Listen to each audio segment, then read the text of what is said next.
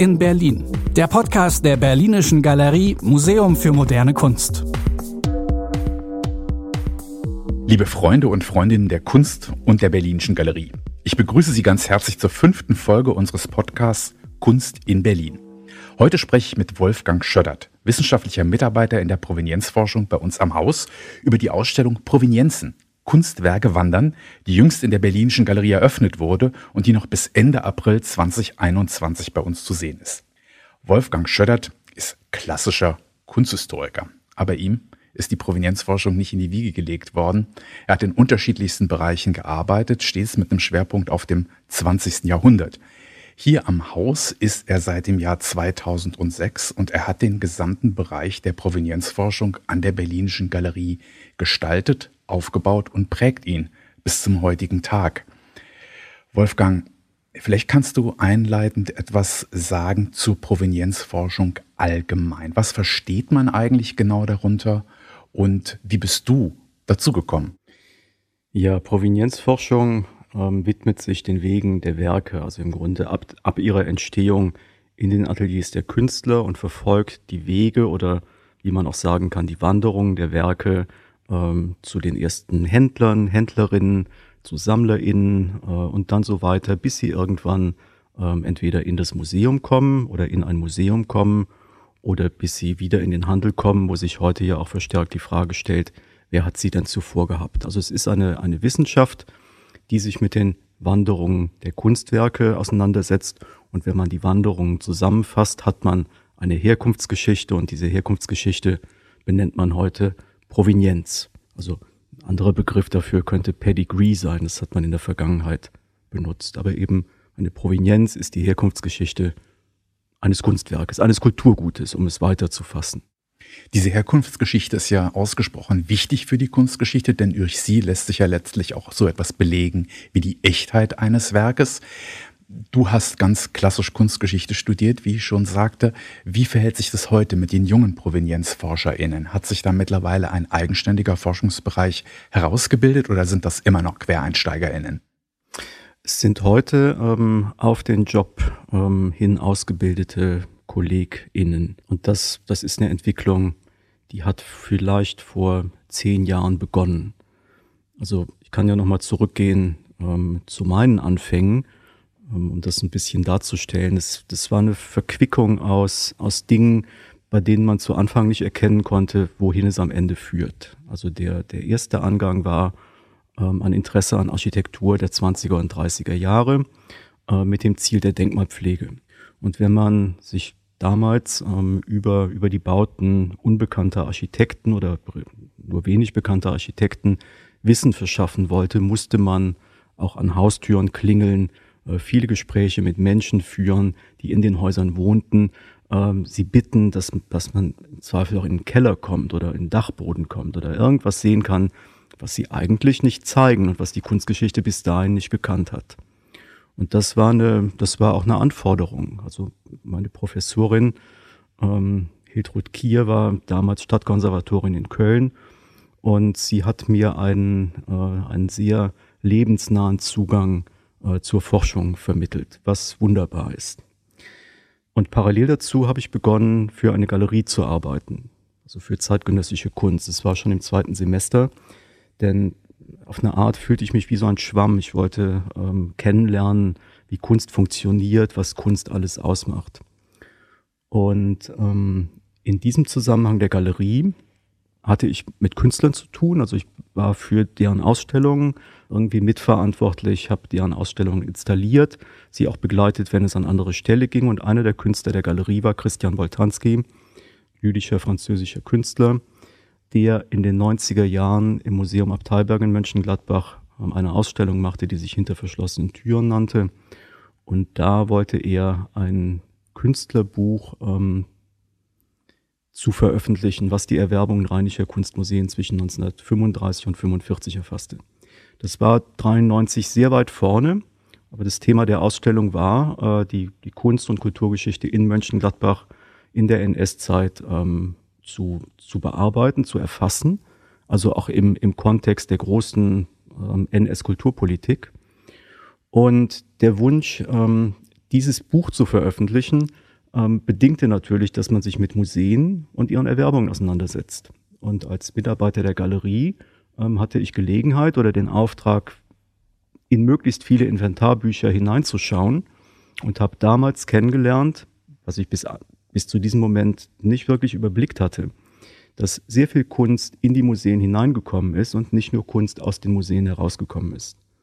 Und ähm, die Wege, in denen die Kunst hineinkam, waren eben vom Handel bestimmt. So, und ich lernte dann, dass in den 30er Jahren ähnliche Mechanismen gültig waren, wie ich sie dann in den 80er Jahren, frühen 90er Jahren äh, in meiner eigenen Galeriearbeit kennengelernt habe. So, und das fand ich als, als Aspekt interessant. Vor 30, 40 Jahren etwa haben wahrscheinlich die wenigsten Personen überhaupt mit dem Begriff der Provenienzforschung etwas anfangen können.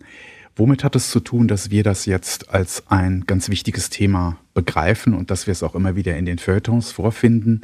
Du hast eben schon die NS-verfolgungsbedingten Verluste angesprochen. Ist diese unmittelbare deutsche Vergangenheit ein Grund dafür, dass die Provenienzforschung gerade in Deutschland so eine wichtige Bedeutung hat? Das ist der Ausgangspunkt, ja. Also die, die, die 1998 international angestoßene Suche nach NS-verfolgungsbedingt entzogenen Kulturgütern in Deutschland dann ähm, präzisiert durch die gemeinsame Erklärung 1999, war eben der Ausgangspunkt für, für eine Wiederbelebung oder Wiederentdeckung der Provenienzforschung. Und das ist der Ausgangspunkt für, für das, was wir heute tun und auch der Ausgangspunkt dafür, dass wir in Museen ähm, nun diese Arbeit so intensiv betreiben und dass es, um wieder zurückzukommen zum Ausgangspunkt, eben auch Studiengänge gibt, mittlerweile auch Professorinnen gibt, die, äh, die das Thema lehren. Aber das ist der Ausgangspunkt. Wobei man nicht vergessen darf, dass eben es eine Wiederbelebung ist, denn Provenienzforschung ist eigentlich eine, eine alte kunsthistorische Praxis und ähm, wir sind da ein bisschen von weggekommen nach dem Zweiten Weltkrieg und jetzt sind wir wieder da. Aber das Fundament, auf dem wir heute stehen, ist die Suche nach NS-verfolgungsbedingt entzogenen Kulturgütern und zunehmend eben auch Kulturgütern aus anderen Verfolgungskontexten, also kolonial.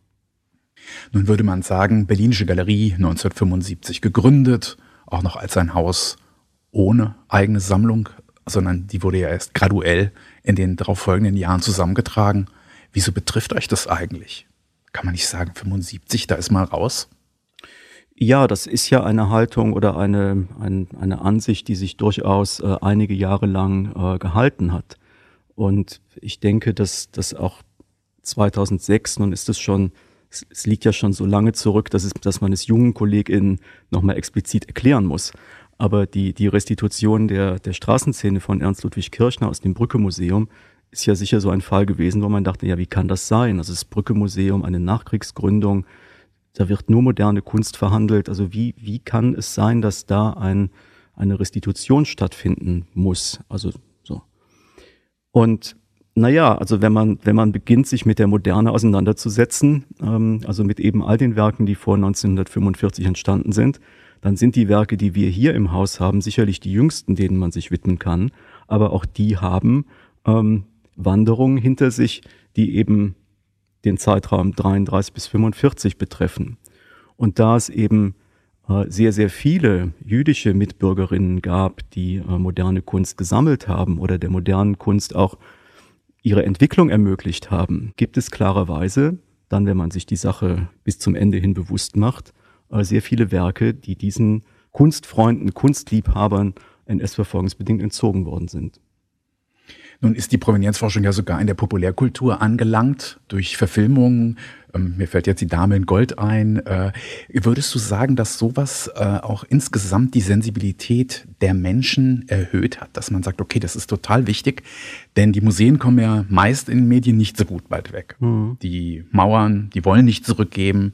Äh, wie würdest du im Moment die Atmosphäre beschreiben, die wir bei der Provenienzforschung beobachten können, vor allen Dingen medial?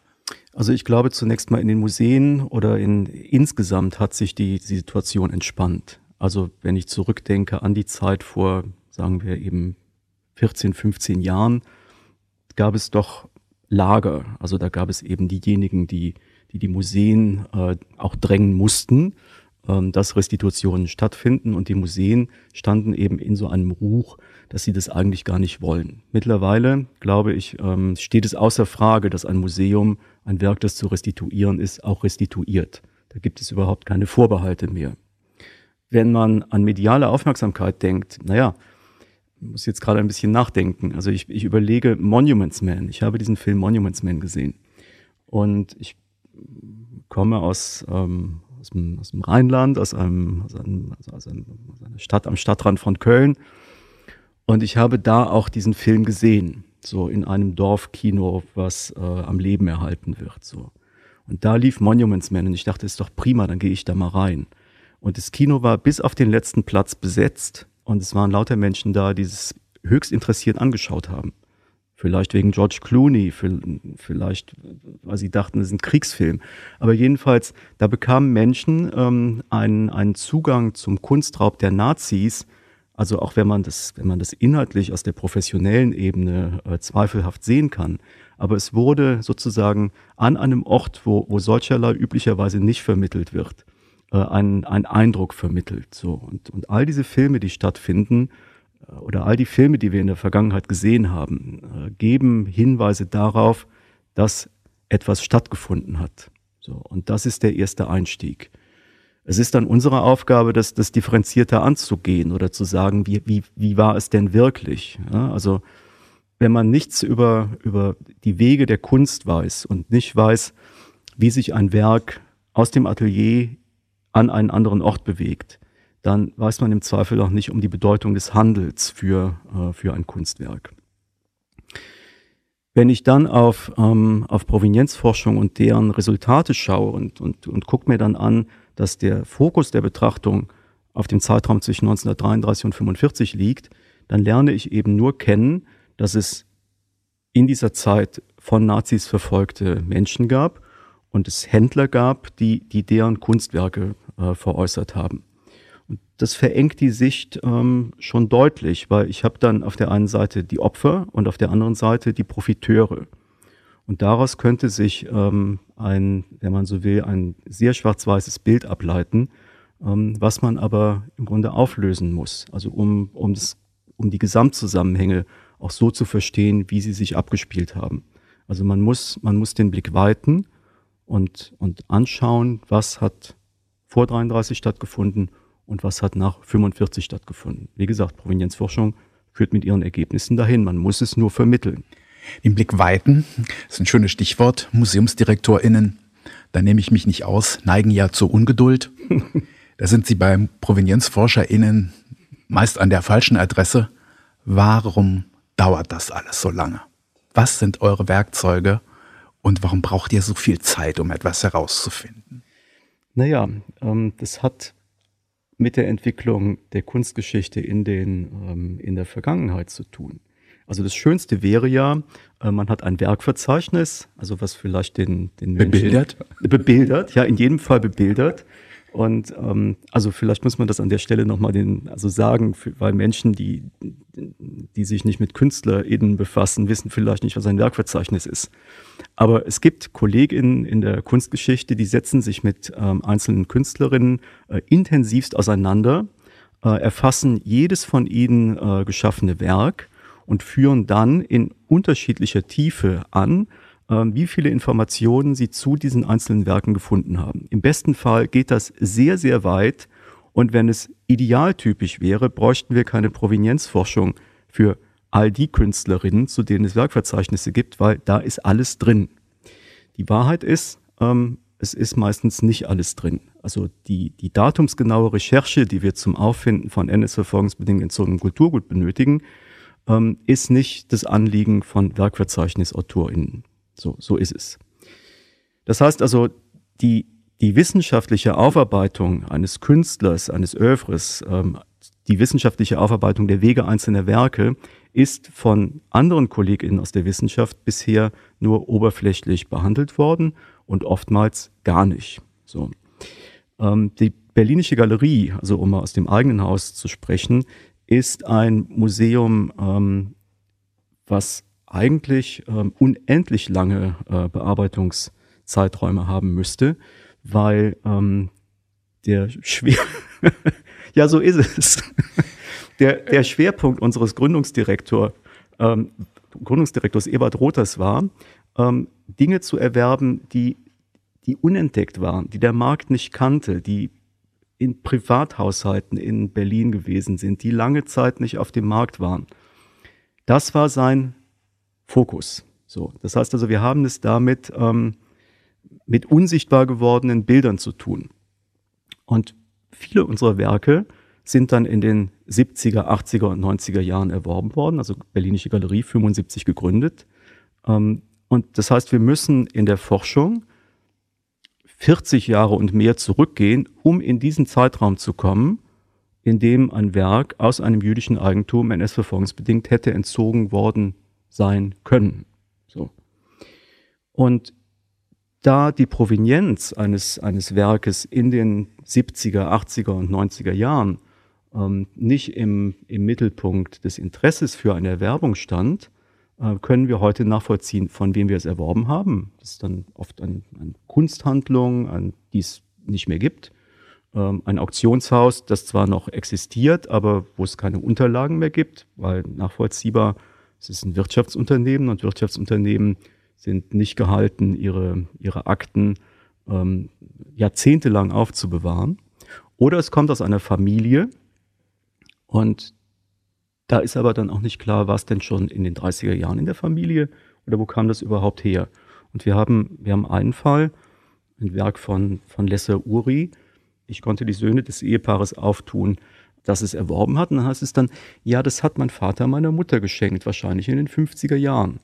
Ja, der hat das in Berlin ähm, wohl in einer Kunsthandlung erworben. Aber in welcher Kunsthandlung?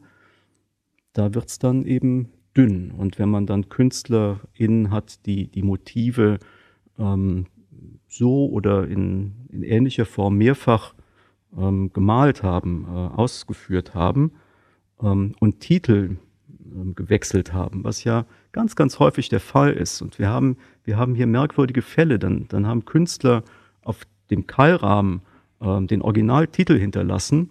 Das heißt aber heute ganz anders. Und dieser, und dieser, dieser vollkommen andere Titel ähm, hat sich eingebürgert. So. Also wir merken es ein sehr komplexes Feld mit unterschiedlichen ähm, Gefahren auch, äh, denn man kann sich auch durchaus auf den Holzweg begeben. Die Dokumentation der Werke ist meist lückenhaft und ich denke, eine lückenlose Werkbiografie, äh, so eine zu finden, das ist dann schon äh, ein großer Glücksfall, um etwas wirklich so richtig linear aufzeigen zu können. Nun ist es auch ein Bereich, äh, du hast es gesagt, man äh, muss viel im Archiv arbeiten, man muss unterschiedlichste Quellen äh, bedienen, man muss gucken in Telefonbücher beispielsweise, man kann Rechnungsbücher konsultieren, Inventarbücher, also es ist ausgesprochen vielfältig. Äh, der Bereich ist für die meisten MuseumsbesucherInnen unsichtbar und mhm. deswegen haben wir uns ja entschlossen, auch eine Ausstellung mal zu diesem hochinteressanten Thema zu machen.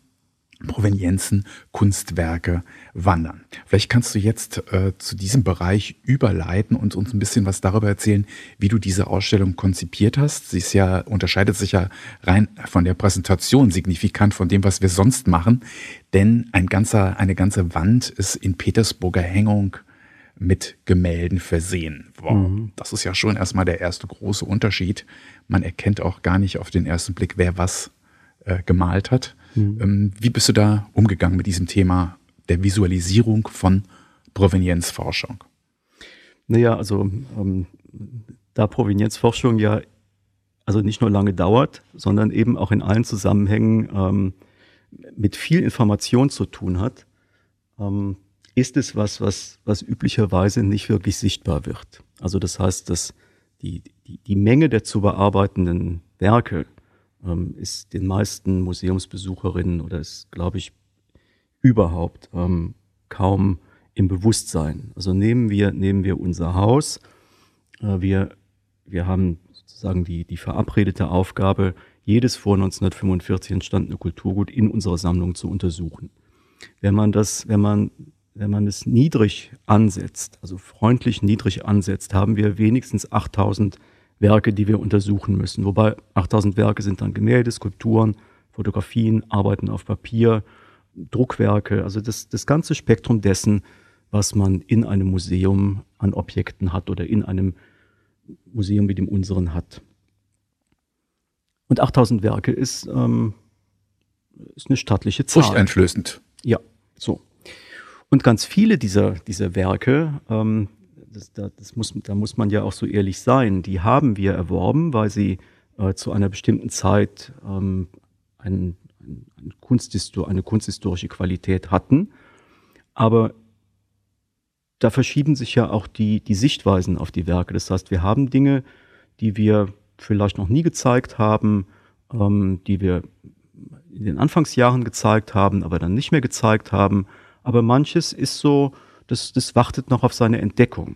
Und Man muss vielleicht auch kurz noch dazu sagen, dass die Quellen, aus denen die Berlinische Galerie die Werke ihrer Sammlung bezogen hat, ja ausgesprochen unterschiedlich waren. Ja. Schenkungen, Nachlässe, Teilnachlässe, Erbschaften, mhm. aber eben auch reguläre Erwerbung. Aber das impliziert natürlich auch äh, eine Vielfalt an Provenienzgeschichten, die sich mit den Werken verbinden, also ausgesprochen ja. unterschiedlich. Hast du denn immer nur Problemfälle ausgewählt für die äh, Ausstellung oder gibt's da auch Unbelastetes? Also es gibt auch Unbelastetes oder es gibt Dinge, von denen man sehr davon ausgehen kann oder davon ausgehen muss, dass sie unbelastet sind. Denn wenn ein Werk aus dem, aus dem Nachlass von Künstlern kommt, dann kann man ähm, häufig davon ausgehen, dass es unbelastet ist. Ich meine, am Ende ist es so, you never know, aber da würde ich sagen, das ist unbelastet. Es gibt auch Dinge, die sind ausrecherchiert, aber diese Wand ist mit, mit Absicht ähm, keine Versammlung ähm, unserer Best of Research ähm. So. Es ist vielmehr eine, ein Aufzeigen dessen, was wir haben, also in aller Unterschiedlichkeit. Das sind Dinge, die, die zählen zu unseren Hauptwerken, wie Jakoba von Hemskerk. Äh, aber da gibt es auch Dinge, die, die im Grunde niemals zuvor gezeigt worden sind. Die sind dann auch fast ein bisschen erkennbar daran, dass sie keinen Schmuckrahmen haben. Also sie sind einfach so, wie sie aus dem Depot kommen, gleichwohl für die Ausstellung gereinigt, in einen Zustand gebracht, der sie ausstellbar macht. Also an der Stelle nochmal Dank an die Ernst von Siebens Kunststiftung, die uns das ermöglicht hat. Ähm, also es, es, ist ein breites Spektrum äh, dessen, was wir haben. Und ähm, die Dinge zeigen zum einen ähm, auf, was eine Provenienz sein kann und führen aber auf der anderen Seite auch zu, zu Fragen der Provenienzforschung oder zu eben Problemstellungen der Provenienzforschung. Und wie gesagt, es sind Dinge dabei, da wissen wir nicht, ähm, wie die Provenienz am Ende sein kann. Aber auch das scheint mir wichtig zu thematisieren, ähm, denn das sind Sachen, mit denen muss man offen umgehen. Und wenn jemand kommt und, und einen Hinweis hat und unser Wissen erweitern kann, wäre das ja wunderbar. So, aber also vielleicht, weil du sprachst über ähm, Digitalisierung oder über Quellen, also womit gehen wir um? Und vielleicht kann ich sagen, nehmen wir das Beispiel Anton von Werner. Das ist ein kleines, eine kleine Ölskizze, die, die von Werner ähm, 1882 in der Potsdamer Straße in seinem Haus äh, gemalt hat. Das Haus existiert im Übrigen noch. Das ist ja auch so eine, so eine merkwürdige Angelegenheit, wie man, wie man dann, wenn man den Werken nachgeht, plötzlich die Orte wiederfindet, ähm, die in der Stadt mit ihnen verbunden sind. So, also da ist diese kleine Ölskizze entstanden, ist etwa DIN A4 groß und wir haben sie aus, ähm, aus dem Nachlass des, ähm, des Bildhauers Waldemar Jimek. Jimek hat uns nicht überliefert, äh, woher er die Dinge erworben hat. Aber auf der Rückseite dieses, ähm, dieser kleinen Ölskizze, die auf Holz gemalt ist, gibt es einen Aufkleber. Den hat mal jemand versucht abzureißen, so dass man nur noch Fragmente erkennen kann. Da ist so ein bisschen so, man kann so Dorf lesen, also irgendein Berliner Stadtteil mit Dorf. Berlin schimmert noch so ein bisschen durch kann eine Straße so schemenhaft erkennen und dann gibt es aber eine Telefonnummer, eine sechsstellige Telefonnummer. So, also man weiß, es ist Berlin, alles mit Schreibmaschine geschrieben und so. Und jetzt ist die Frage ja, wie, kann ich denn diesen Aufkleber entziffern? So. Und der Schlüssel ist die Telefonnummer, so, so merkwürdig das klingen mag. Ähm, und da, diese, da die Berliner Telefonbücher äh, dankenswerterweise inzwischen digital verfügbar sind, ähm, ergab sich die Möglichkeit, diese Telefonnummer zu suchen. So, es, ist dann, es brauchte dann ein bisschen, weil natürlich setzt man erstmal in den 80er, 70er und so weiter Jahren ein. Aber über das beständige Zurückverfolgen ähm, kam ich dann im Jahr 1940 an Und siehe da, äh, im Jahr 1940 gehörte diese Telefonnummer ähm, einer Kunsthändlerin, ähm, deren Adressdaten sich dann mit den Fragmenten auf dem Aufkleber eins zu eins verbunden haben. Detektivisch. Ja, aber eben, ja, detektivisch und dank digitalisierter ähm, Quellen. So, deshalb, also, ich kann nur ähm, Wobei du ja äh, dann auch fairerweise zugeben musst, du bist dann zwar in dem Jahr 1940 gelandet, auch bei der Kunsthändlerin, aber ließ sich das noch weiter äh, zurückverfolgen oder klaffte dann eine große Lücke zwischen Herstellung der Ölskizze und dem Verkauf? Naja, am Ende sind wir, sind wir mit dieser, bin ich mit dieser Erkenntnis ähm, gerade mal am Anfang. Denn ähm, also vermutlich, so das Werkverzeichnis, äh, zu Anton von Werner befand sich die Skizze im Nachlass. Das heißt also, man kann sie bis ins frühe 20. Jahrhundert nachvollziehen. Aber dann verschwindet das Stück. So geht wohin auch immer. Aber man muss, man muss sich ähm, beim Motiv klar darüber sein, dass es Teil eines, eines sehr populären Motivs war. Also wir haben ja, das sind ja dann so Zufälle, also wir haben ja von Anton von Werner das Bild Kriegsgefangen. Also was eine Szene aus dem äh, deutsch-französischen Krieg darstellt. Und da in dieses Werk, in dieses Gemälde ist die Skizze eingeflossen. Und es gab aber auch eine Heliogravür, also die in München bei Franz Hanfstengel verlegt worden ist. Also die das, die das Werk für, für, für, für finanziell nicht so kräftige ähm, Interessentinnen äh, verfügbar gemacht hat. Also wir haben eine Ölskizze, die, die populär war, mh, hm, aber wir wissen bisher nur Nachlass, jetzt eben ähm, Kunsthändler 1940 und dann äh, Waldemar Jimmick, der Bildhauer. So. Für, also der, der Weg ist jetzt der, ähm, zu versuchen herauszufinden, wer war diese Kunsthändlerin, ähm, gibt es Nachfahren, ähm, gibt es im Besitz dieser Nachfahren äh, Akten, was auch immer, zum Geschäftsbetrieb der Kunsthandlung und lässt sich daraus möglicherweise ähm, eine Spur aufnehmen, wie es denn dann zu dieser Kunsthändlerin hingekommen ist. Und dann beginnt es wieder von neuem. Also das heißt wieder Familienrecherche, wieder Papiere suchen und so. Wo wir relativ viel drüber wissen, das ist der sogenannte Katzenellenbogenzyklus von Lovis Corinth. Der hat ja eine geradezu romanhafte Provenienzgeschichte und wir wissen richtig gut darüber Bescheid. Äh, wir haben parallel zu der Ausstellung Provenienzenkunstwerke Wandern eine neue Sammlungspräsentation eröffnet mhm. und da kann man auch seit mehreren Jahren jetzt mal wieder mehrere Beispiele aus diesem Katzenellenbogenzyklus sehen. Du hast auch eine Tafel aus dem Zyklus ausgewählt für die Präsentation im Kontext der Provenienzforschungsausstellung. Was hat es mit diesem Zyklus auf sich? Die Geschichte ist lang, aber vielleicht äh, können wir uns auf die wesentlichen äh, Punkte konzentrieren dabei. Ja, ich versuche es kurz zu machen. Ähm, der Katzenellenbogen-Zyklus entstand für Ludwig und Estella Katzenellenbogen, die 1913 in der Nähe von Oranienburg ein Landgut erworben haben. Das Rittergut Freienhagen. So, jetzt klingt Rittergut nach Burg und Zinn und, ähm, und vielem, was mit äh, einem großen Haus zu tun hat. Das Haus war nicht klein, ähm, aber es war auch am Ende, ähm, so wissen wir jetzt, weil sich eine Abbildung des Hauses fand, es war am Ende auch nur ein, ein eingeschossiges Landhaus, das dann mit einem Mansarddach ausgebaut worden ist. Es hatte sieben Achsen. Ähm, das heißt, es ist übersichtlich gewesen. Aber in, das, in, den, in den Speisesaal, in das Speisezimmer ähm, dieses Hauses wurde dann von Korinth ein, ähm, ein Bilderzyklus eingebracht, der sich motivisch an Szenen der Odyssee von Homer und dem, dem rasenden Roland ähm, von Ariost orientiert hat. So. Das Paar zog dort ein, also nachdem die Renovierung wohl 1914 abgeschlossen war und lebte aber nicht sehr lange dort. Also Ludwig Katzenellenbogen ähm, hatte dann eine Beziehung zur Schauspielerin Tilla Durieux.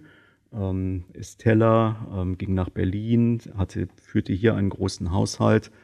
Ähm, Freienhagen wurde aufgelöst, ging in andere Hände über.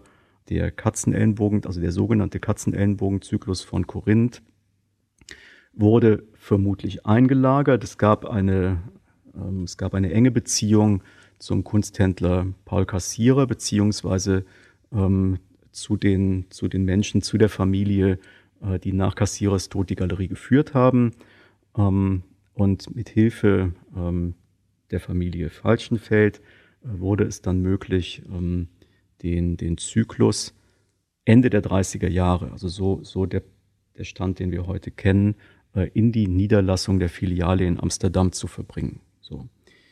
Was eine, was eine dankens, also was eine hochdankenswerte und in ihren Details auch offen gestanden noch nicht ganz ausgeforschte Angelegenheit ist. Denn ähm, andere Dinge aus dem Besitz von Estella Katzenellenbogen äh, wurden hier in Berlin versteigert. Also im, im Rahmen einer Auktion, wo die Gestapo ähm, Dinge beschlagnahmt hatte und sie, ähm, und sie, und sie nicht mehr außer Landes ähm, bringen lassen wollte.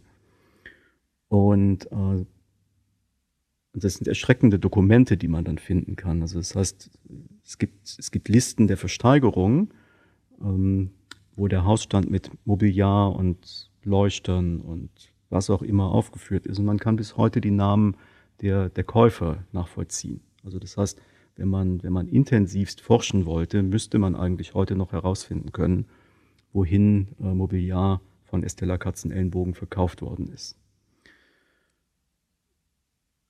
Und die Tatsache, dass solche, also die, das als, als Einschub, die Tatsache, dass es, dass es diese Listen gibt, ähm, war auch ein Grund dafür, ähm, dieses Werk aus dem Zyklus zu nehmen, denn da ist auf der einen Seite das Kunstwerk, ähm, das durch glückliche Umstände in der Familie verbleiben kann, also Amsterdam, dann bleibt es dort bis über das Ende des Krieges auf einem Dachboden, geht dann ähm, in die Emigration nach Kalifornien, kommt in den 70er Jahren zu einer Ausstellung des Kölner Wallraf-Richards-Museums wieder nach Deutschland zurück und geht nach Ende der, der Ausstellung in Köln schon an die frisch gegründete junge Berlinische Galerie äh, als mögliches Werk, was man erwerben kann.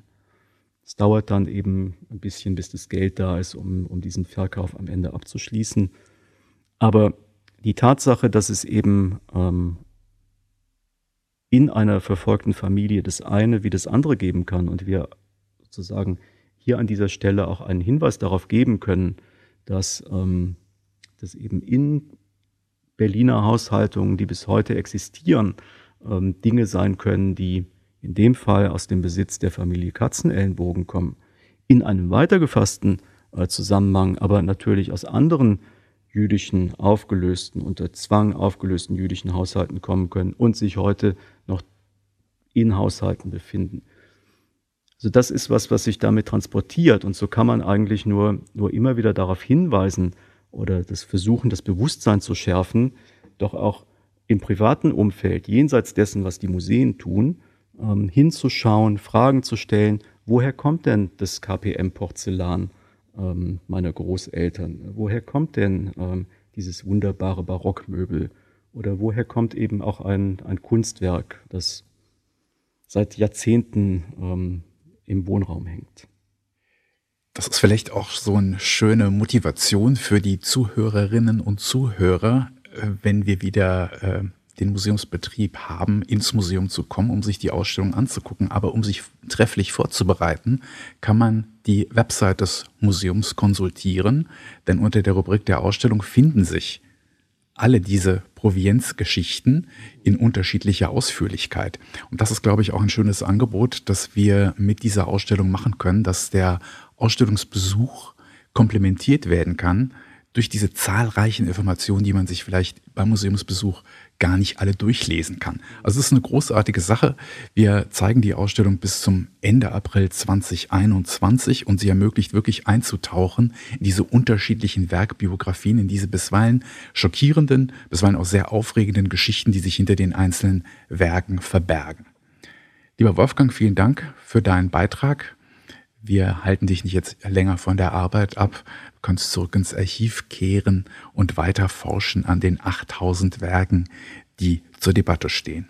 Ich sage vielen Dank, ähm, dass ich über meine Arbeit sprechen konnte und dass ich vielleicht einen Eindruck dazu vermitteln konnte, was Provenienzforschung insgesamt aber auch hier bei unserem Haus bedeutet. Und ich hoffe, dass, dass die Ausstellung ähm, dann doch in Bälde ähm, nochmal wieder sichtbar ist. Wir setzen jedenfalls diese Podcast-Reihe fort und als nächstes begrüßen wir Hanna Vogel. Sie ist wissenschaftliche Volontärin hier an der Berlinischen Galerie und sie hat zusammen mit ihren Kolleginnen ein Projekt zum queeren Museum entwickelt mit dem Titel Out and About. Und zu diesem Podcast hat sie sich eine Künstlerin, nämlich die Künstlerin Sunny Est, eingeladen und wird sich mit ihr zusammen unterhalten. Vielen Dank für Ihre Aufmerksamkeit und ich hoffe, dass wir uns beim nächsten Mal wieder hören. Kunst in Berlin. Der Podcast der Berlinischen Galerie Museum für moderne Kunst.